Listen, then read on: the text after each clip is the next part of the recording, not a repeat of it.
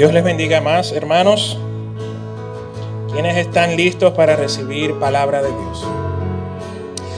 Dios es bueno. Yo creo que Él es más que fiel eh, todo el tiempo. Nunca... Yo le doy gracias a Dios porque su fidelidad no depende de mí, sino de Él mismo. Él le prometió a Abraham por Él mismo que no iba a fallarle. Porque nosotros, si depende de nosotros, como que sería muy distinto, ¿verdad? Si tú te portas bien, yo estoy contigo. Si tú te portas mal, yo no estoy contigo. Y Dios no es así. Dios está fiel, eh, fiel eh, porque Él ha prometido por Él mismo que va a permanecer fiel a su palabra. Y hoy, cuando yo meditaba sobre este día, ¿verdad? Lo que significa, lo que representa, decía, bueno, lo normal sería hablar sobre la resurrección de Cristo, cómo fue que ocurrió, qué fue lo importante, ¿verdad? Pero cuando yo estuve meditando en, la palabra, eh, yo entendí que realmente Cristo resucitó, y eso es importante y lo vamos a, tocar, pero con su resurrección resucitaron muchas cosas. Y es lo que yo quiero eh, hablar con, ustedes en, esta mañana. La resurrección de una esperanza. Como una esperanza que estaba muerta, que no había, ¿verdad? Que estaba prácticamente nula, resucitó juntamente con Cristo. Y una esperanza que es diferente a la típica esperanza que nosotros solemos conocer. Y luego vamos a ver por qué. Porque es una esperanza viva. Es una esperanza que permanece en el tiempo. Ahora, haciendo un poquito de anécdota, quiero traer a la memoria una, una de las historias que están en la Biblia muy interesante. El apóstol Pablo en una ocasión se encontraba en Atenas, en Grecia. Y todos aquí quizás sabemos que Atenas era una ciudad bastante eh, idólatra. O sea, la mitología griega aquellos que han tenido la oportunidad de estudiarla, eh, plantea la existencia de una serie de dioses, de una serie de elementos, ¿verdad? Relacionados con la naturaleza, con animales, etcétera, etcétera. Y en el libro de Hechos, capítulo 15, se relata, se relata una historia bastante interesante que yo voy a tratar de resumirla muy breve porque realmente quiero resaltar de esa historia algunos aspectos que son importantes. Primero, Pablo se encontraba en Atenas en ese momento y la Biblia dice que él, estaba un poco turbado por la cantidad de idolatría que había en esa ciudad.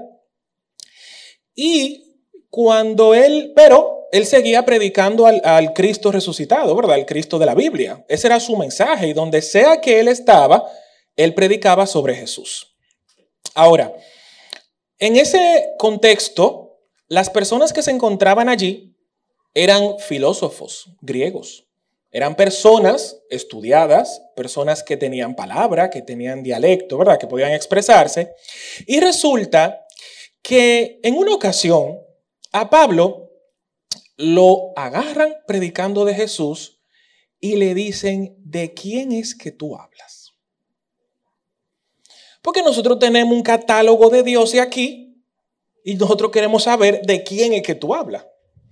Bueno, entonces a Pablo lo han llevado al Tribunal Supremo de la antigua Grecia, que si ustedes leen el capítulo 15 de Hechos, eh, le llaman areópago. Yo tuve que escribir esa palabra porque yo, esa palabra es muy difícil de pronunciar. Areópago.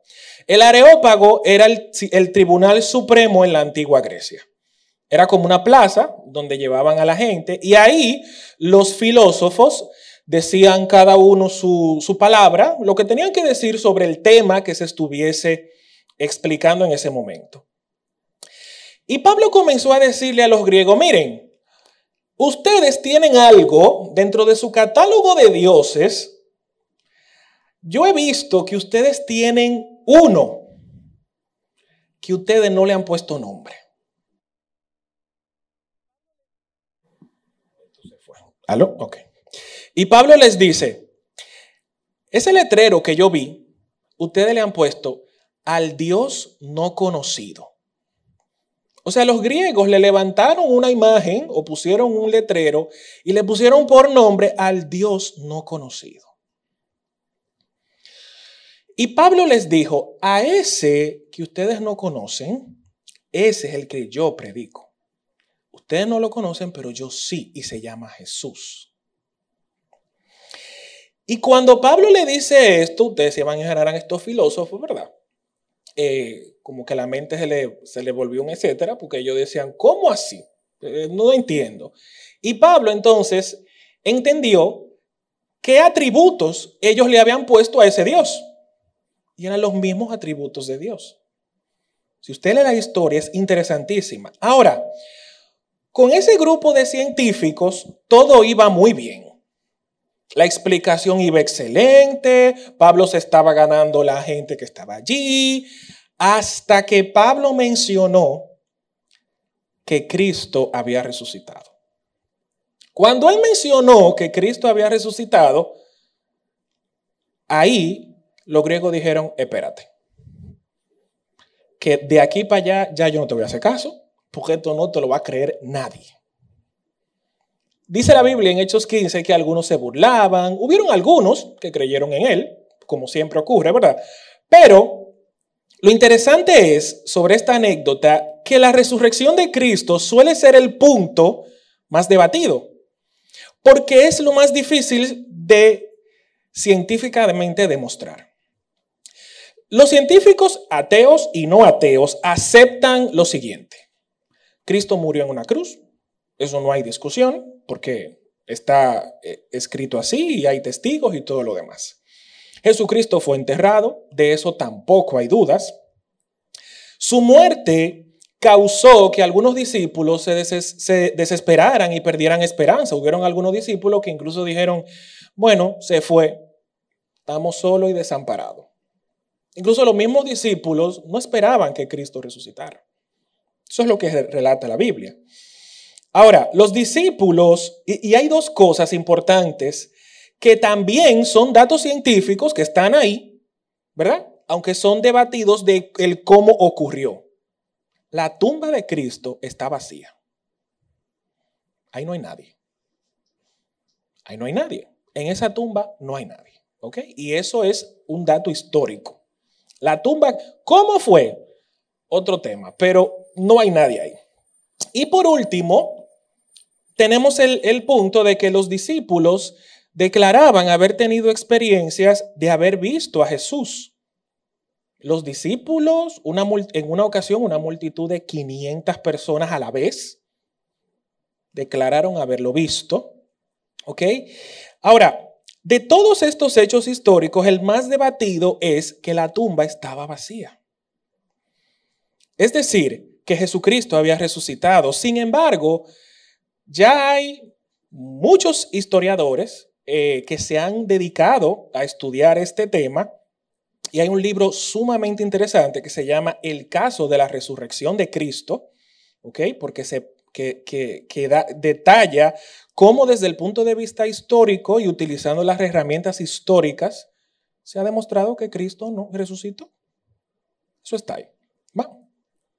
Ahora, eh, esto es tan importante, hermanos, para nosotros, que nosotros lo, entendamos y lo creamos así, porque no podemos negar que la resurrección de Cristo es el mensaje central del Evangelio. Y es esencial para la fe del creyente. Es tan así que el apóstol Pablo dijo en Primera de Corintios capítulo 15, versículo 14, ¿ok? Este versículo dice, y si Cristo no resucitó, vana es entonces nuestra predicación. Y vana también es nuestra fe. Pablo lo tomó tan en serio que él dijo, si Cristo no ha resucitado, lo que yo estoy haciendo es en vano nuestra creencia, nuestra fe es vana, no tiene sentido. Y Pablo le dio ese carácter de importancia cuando él hablaba sobre el tema de la resurrección de Cristo. Ahora, yo no estoy aquí para hablar sobre si Cristo resucitó o no. Aquí creemos que Cristo resucitó, eso es un hecho, ¿ok? Pero ahora yo quiero que vayamos a la pregunta, ¿para qué resucitó Jesús? Sabemos que, y es una expresión que todos los cristianos usamos, no, Dios tiene un propósito. muchos decimos así. Dios sabrá por qué de las cosas. Dios entonces, con la resurrección de Cristo, Dios también tenía un propósito. ¿Y cuál fue? Bueno, vamos a ver lo que dice Primera de Pedro, capítulo 1, versículos del 3 al 5. Dice, bendito el Dios y Padre de nuestro Señor Jesucristo, que según su grande misericordia nos hizo renacer para una esperanza viva. Por la resurrección de Cristo de los muertos, para una herencia incorruptible, incontaminada, inmarcesible, reservada en los cielos para ustedes, para vosotros, que sois guardados por el amor de Dios mediante la fe. Diga conmigo, mediante la fe para alcanzar salvación, la salvación que está preparada para ser manifestada en el tiempo postrero o en el último tiempo. ¿Ok? Ahora, vamos a ver estos versículos que nos dicen en realidad. Porque cuando lo leemos, sabemos y hay cosas que se nos quedan en la, en la mente. Bueno, habla de una esperanza viva, habla de la resurrección, habla de la fe, pero vamos a ver cómo todo esto se teje ¿verdad? Desde el punto de vista bíblico y nos da un mensaje que desde mi punto de vista, o sea, a mí me transformó y me cambió. Me, veo algo distinto. Por eso la Biblia dice que las misericordias de Dios son nuevas cada mañana. O sea, Usted puede leer un versículo 500 veces y la 500 veces posiblemente usted llegue a entender mensajes distintos. Porque la palabra de Dios es viva. Está viva, está ahí, produciendo cambios y, y siendo revelada a nosotros. Lo primero que dice el versículo 3 es, bendito el Dios y Padre de nuestro Señor Jesucristo, que según su grande misericordia nos hizo renacer. ¿Ok? Y vamos a parar allí. Nos hizo renacer. Ahora, si usted lee la Biblia, el que lee la Biblia llega a una conclusión. Dios es amor, Dios es paz. Eh, nosotros podemos ver de Dios muchos de sus atributos cuando estudiamos las escrituras. Hermanos, van conmigo Sí, ok. Cuando leemos la Biblia, vemos que Dios es justo, Dios es amor, Dios es un Dios de paz, ¿verdad? Hay muchas características de Dios que nosotros somos capaces de ver cuando estudiamos la Biblia. Pero el atributo más visible de Dios es su misericordia. Porque toda la, toda la Biblia es una historia de Dios dándole al hombre no lo que merece. Cuando leemos la Biblia, Dios no le da al hombre lo que realmente merece.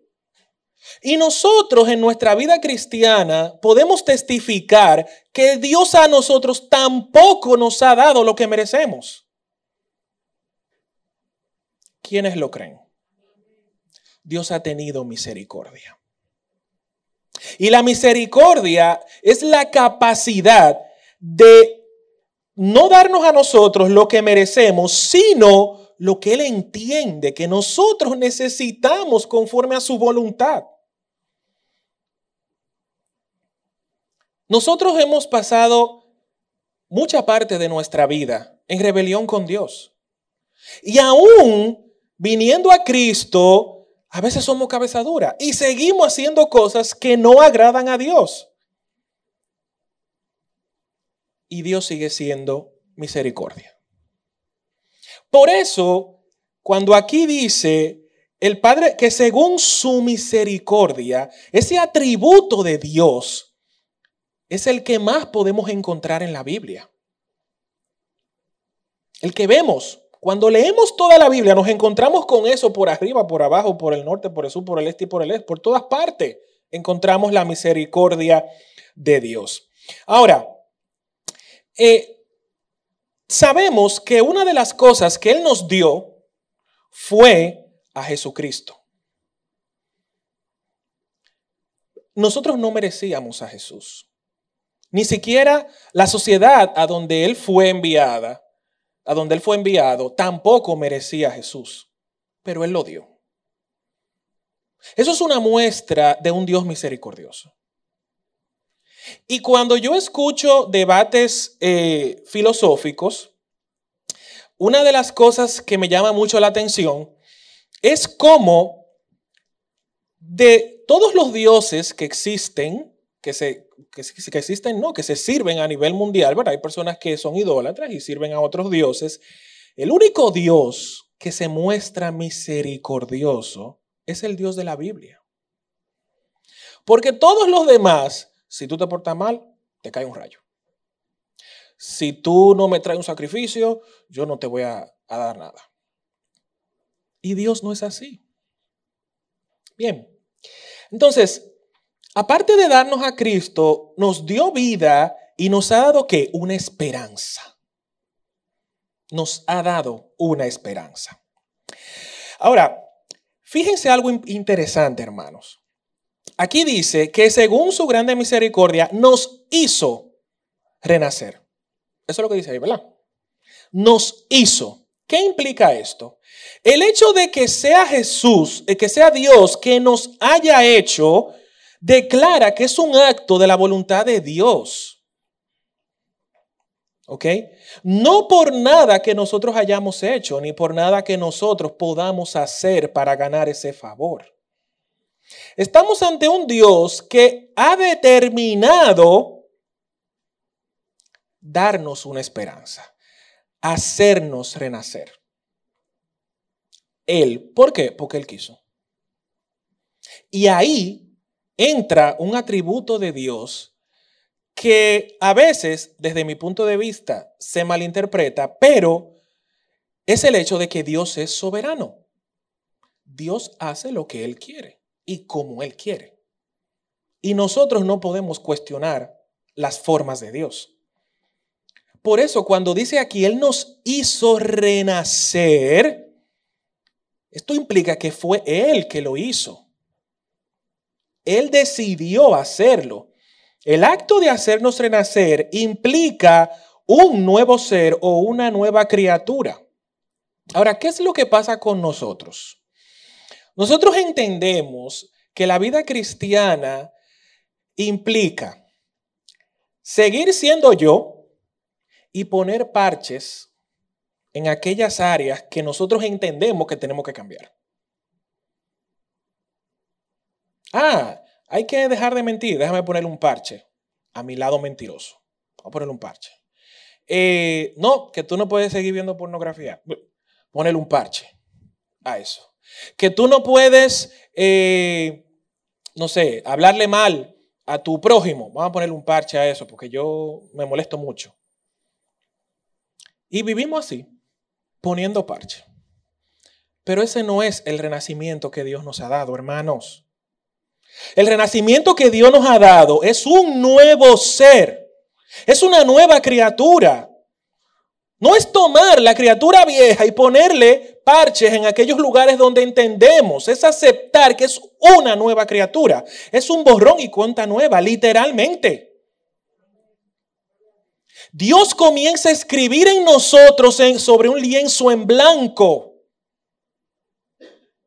Y ahí Él comienza, ese artista, a dibujar nuestro destino bíblico, nuestra vida en Él, una vida de obediencia y él comienza a dibujar en ese lienzo una vida entregada, una vida dispuesta a obedecerle.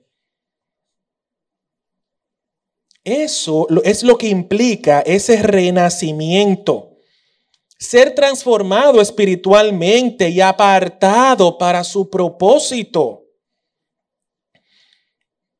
Entonces, no podemos pretender llevar nuestra vida cristiana ¿ok? Cargando nuestra vieja naturaleza y tratando de ir arreglando esas pañas que nosotros queremos cambiar. No, no es así. Hay que soltar. Yo les dije el domingo pasado, todo peso innecesario se va. Eso hay que quitarlo del medio, porque no te deja correr la carrera. Entonces, tenemos que, que, vestirnos de ese nuevo hombre, es lo que dice la Biblia. Ahora, esto solamente es posible por la misericordia del Padre, por la resurrección de Jesús. Si no hay resurrección de Cristo, entonces nosotros no podemos iniciar una nueva vida en Él. Y también por la obra del Espíritu Santo. Sin esas tres cosas, el hombre nuevo no va a poder iniciar su carrera. ¿Van conmigo, hermanos? Bien, sigue diciendo, ok, nos ha resucitado, nos hizo renacer, perdón, nos hizo renacer, pero ¿a qué? ¿A qué hemos renacido? Dice la Biblia. Hemos renacido a una esperanza viva por medio de la resurrección de Cristo de entre los muertos. O sea, nosotros hemos renacido para tener una nueva esperanza. La principal razón de por qué tenemos que renacer para tener esta esperanza viva de la que habla la palabra de Dios es porque el hombre viejo no puede tener esa esperanza. Esa esperanza solamente la puede disfrutar aquel que ha nacido de nuevo y el que vive de acuerdo al nuevo hombre. Si no vivimos de acuerdo al nuevo hombre y a la nueva naturaleza, no vamos a poder experimentar esa esperanza viva de la que habla la palabra de Dios aquí. Ahora, ¿por qué? Porque el viejo hombre no puede aferrarse a esta esperanza porque esta esperanza no es como la confianza que nosotros solemos experimentar cuando no tenemos a Dios. Cuando no tenemos a Dios, muchas veces tenemos esperanza. Sí, eso pasa. Pero es una esperanza pasajera. Es una esperanza que cualquier viento se la puede llevar. Cualquier mal situación te arrebata la esperanza que te da el mundo.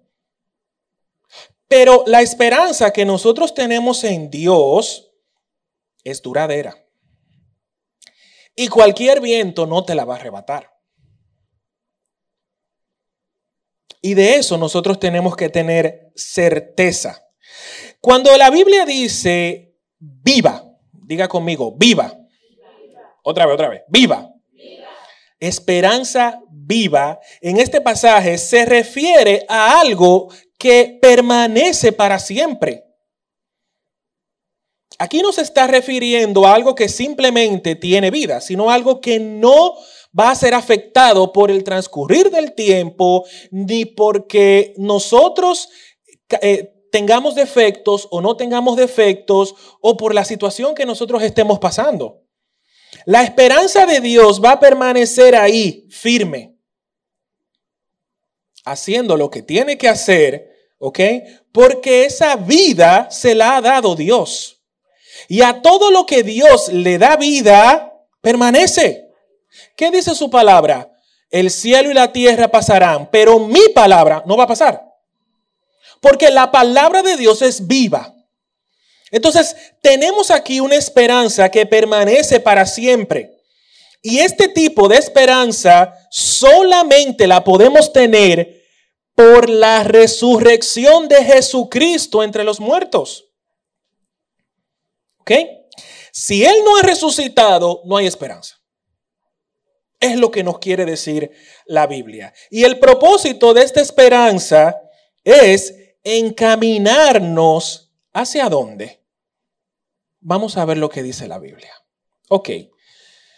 Hemos renacido tenemos una esperanza viva por medio de la resurrección de Cristo. Y sigue diciendo el versículo siguiente, que esa esperanza viva nosotros la tenemos para una herencia. Espérate, que aparte de recibir un hombre nuevo, tenemos herencia. Pues sí, eso es lo que dice la Biblia.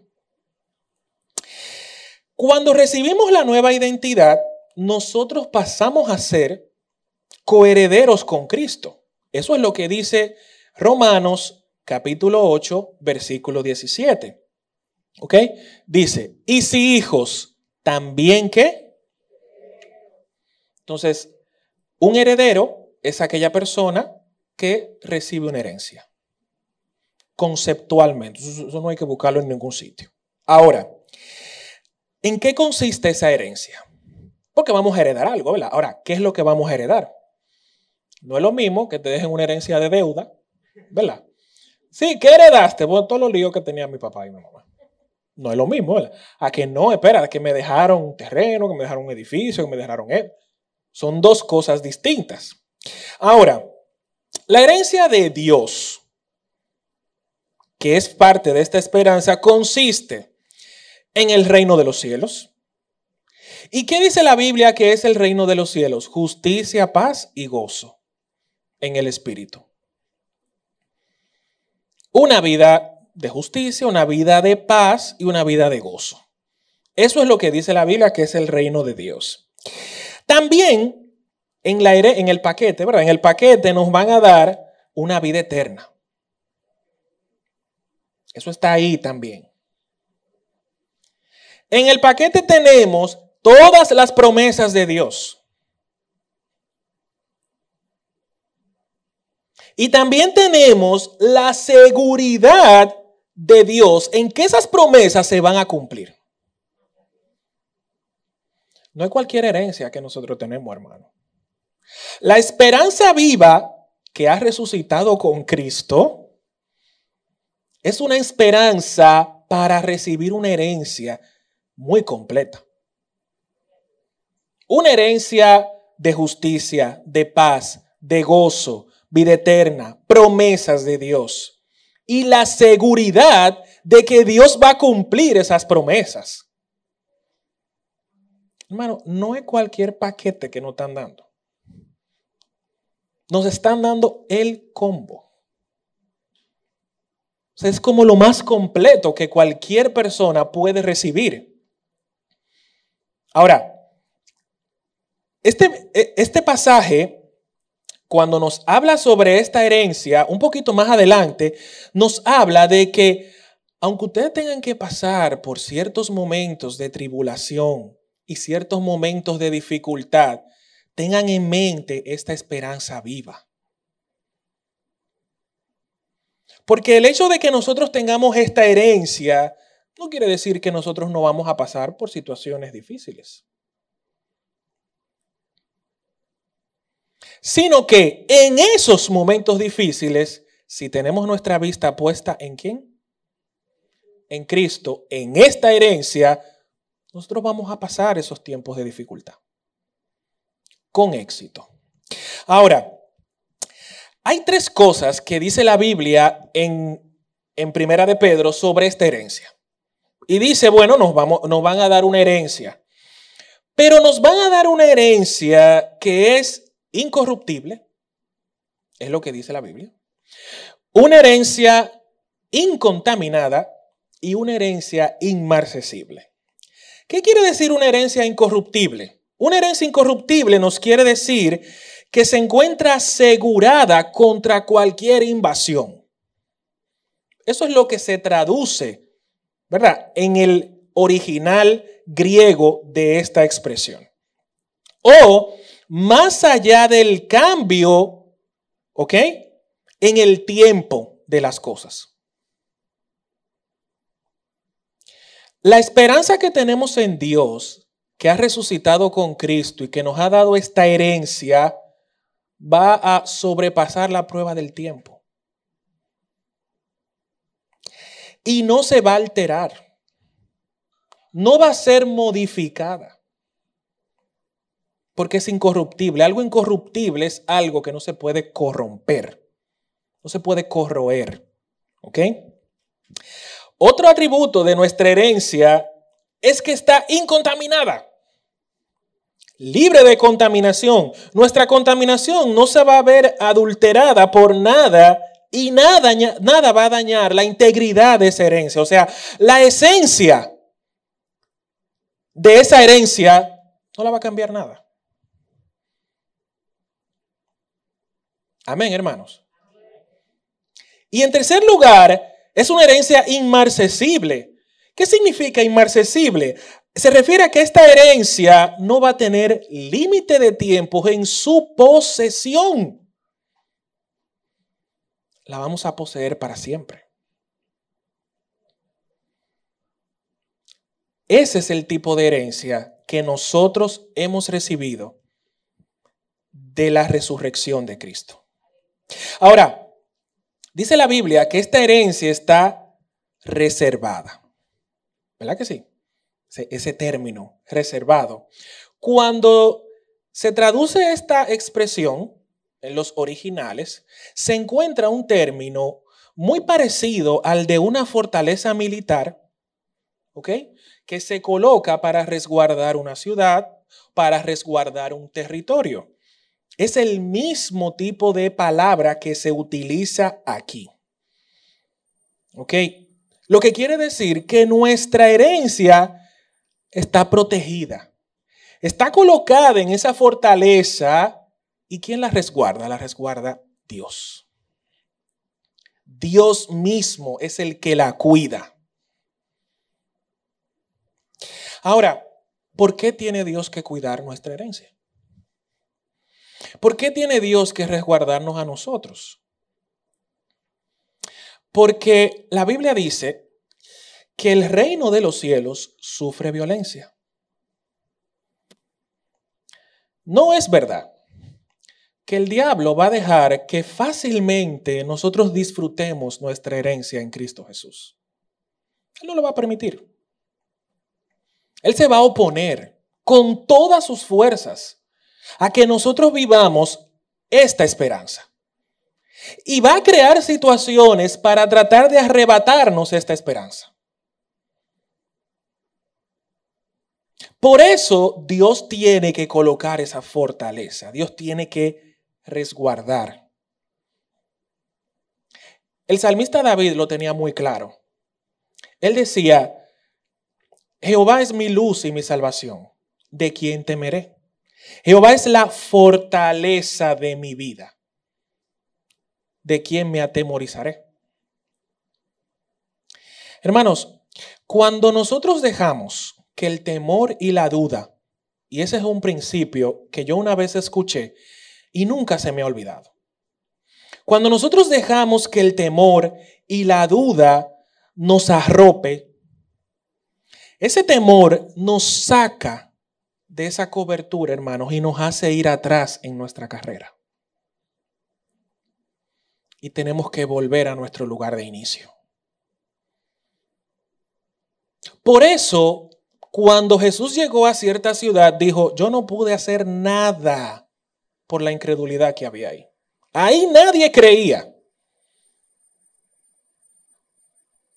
La duda es, una de las armas más poderosas del enemigo para apartarnos de esta posición privilegiada en Dios y para arrebatarnos esta esperanza viva.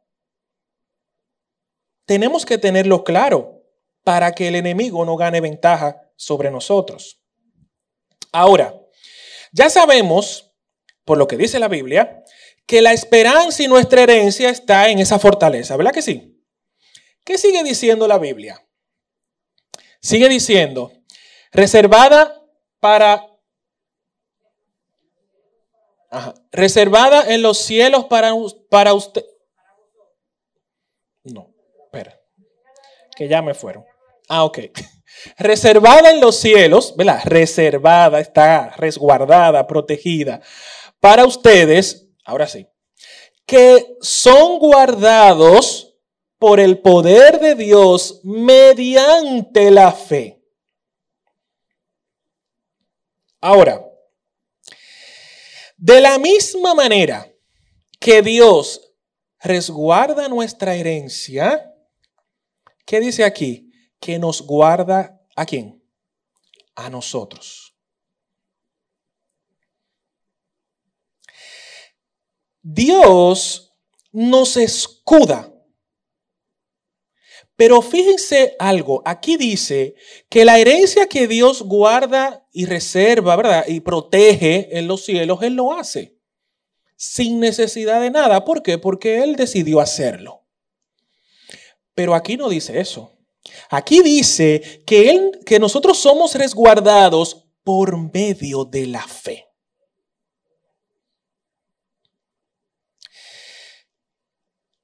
Cuando por medio de la resurrección de Jesús tenemos la esperanza de que Dios protege nuestra vida futura, lo que, nos, lo que vamos a recibir, ¿verdad? Como herencia, eso está cuidado por Él.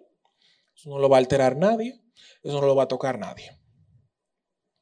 Pero nosotros, ¿verdad? Nuestra esperanza presente, nuestra vida presente, necesita que por medio de la fe nosotros mantengamos esa cobertura que Dios ha puesto en nosotros.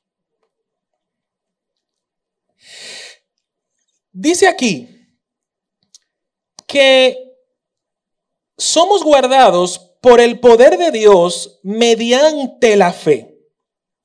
Dios ha prometido guardar el pacto presente y el pacto futuro, pero dice que es mediante la fe. Diga conmigo, mediante la fe. Lo que indica que debemos permanecer en esa fe si queremos seguir siendo guardados por Dios. Muchos eh, teólogos, como el doctor Bob Utley, en su comentario, él tiene un comentario bíblico, él dice que Dios trata con los seres humanos por medio de pactos incondicionados y condicionados a la vez. ¿Qué quiere decir esto? Dios tiene un pacto de preservar nuestra herencia de una manera incondicional. Eso no depende de ti, sino que Él lo va a hacer sí o sí. Ahí no hay una condición. ¿Van conmigo? Ahora, Dios dice que nos va a guardar a nosotros si permanecemos en la fe. Entonces ahí hay una condición. Entonces tenemos un Dios que trata con nosotros de una manera condicionada, con pactos condicionados, pero también con pactos incondicionales. Hay momentos donde Dios tiene que tratar con nosotros de una manera incondicional, como el decir, yo te amo. No si tú eres bueno, no, no, yo te amo porque sí. Yo te voy a dar este, esta es tu herencia y yo te la voy a cuidar. ¿Por qué? Porque sí. Ahora, yo te voy a cuidar a ti si permaneces en la fe. ¿Ok? Entonces, esto hermanos, nos dice a nosotros que estamos eh, frente a un Dios que quiere lo mejor para nosotros. Y Él quiere bendecirnos. Para finalizar, cuatro cosas, recapitulando lo que hemos visto hoy. Primero, Dios nos ha dado una nueva identidad. Recuerden, cero pone parche. A vivir en el hombre nuevo a vestirnos del hombre nuevo. Suelta el viejo con todo lo que lleva. ¿Ok? A vivir en un ser renovado y transformado espiritualmente. Eso es lo que Dios nos ha dado. Solo con ese nuevo hombre podremos experimentar la esperanza viva que Él ha preparado. Si no nos vestimos del viejo hombre, no vamos a poder, del nuevo hombre, no vamos a poder, a poder experimentar esta esperanza viva. Tercero, esa esperanza viva es la única que nos va a llevar a la herencia. ¿Ok? Y esa, y esa herencia está ahora mismo en una fortaleza. Está cuidada por Dios, resguardada por Dios. Y solo podemos llegar a esa herencia si permanecemos en la fe. ¿Ok? Así que Cristo resucitó y con Él resucitó una esperanza viva para ti y para mí, que nos dará una herencia incorruptible, no contaminada, no adulterada. Y nosotros tenemos un llamado. Tenemos un llamado a permanecer en esa fe. Amén. Vamos a ponernos de pie, hermanos, vamos a orar.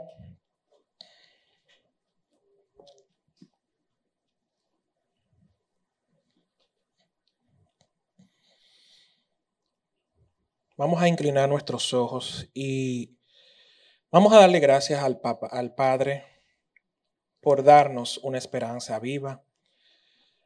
Primero por levantar a Cristo de entre los muertos, por darnos una esperanza, por ayudarnos en nuestro camino de fe. Señor, ante ti venimos hoy. No merecemos nada de ti, Señor. Pero tú, por misericordia, nos has dado lo que no merecemos. Nos has dado a tu Hijo, nos has dado la cruz, nos has dado el perdón. Y has puesto delante de nosotros un camino tan excelente, Señor, que solamente podemos decir gracias. Solo nos podemos llenar de agradecimiento, Señor. Cuando pensamos en todo lo que hemos vivido sin ti, cuántas veces te hemos fallado y tú has permanecido fiel. Papá, nos acercamos a ti hoy. Y yo quiero, hermanos, que usted se imagine sentándose en las piernas de su Padre y recostándose sobre el pecho de su papá, escuchando los latidos del Dios a quien usted sirve. Esos latidos que una y otra vez dicen, hijo, yo te he dado una esperanza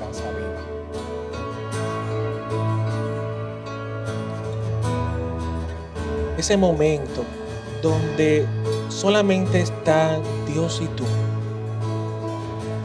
donde no hay más nadie, donde no puedes ser juzgado, nadie te puede acusar y donde tú puedes venir a tu papá como tú eres, sin esconder nada.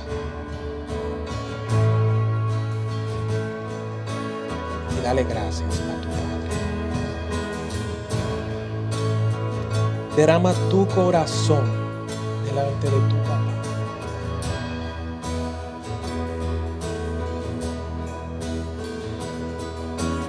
no dejemos que nuestra fe sea tocada. Tocada por cualquier peso necesario, tocada por cualquier circunstancia. Sino que podamos entender que necesitamos vivir en esa nueva criatura que Dios ha diseñado para nosotros, en ese nuevo hombre Si aún hay áreas donde cargamos con el hombre viejo, este es el momento de poner eso a los pies del maestro. Este es el momento de decirle, papá, toma mi viejo hombre, toma mi vieja naturaleza. No quiero cargar con nada de ella. Quiero caminar con el nuevo hombre, vestirme del nuevo hombre que ha resucitado juntamente con Cristo. Esa nueva naturaleza que ha resurgido juntamente con Cristo resucitado. Queremos esa naturaleza. Para poder honrarte y para poder permanecer en la fe.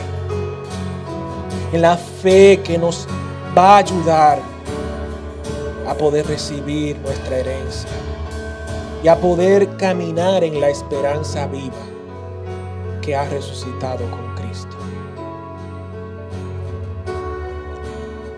Papá, lo dejamos todo a, a tus pies hoy. No queremos llevarnos nada, solo tu presencia. No queremos llevarnos nada, solo tu gracia. Solo tu determinación, Señor. Solo tu amor.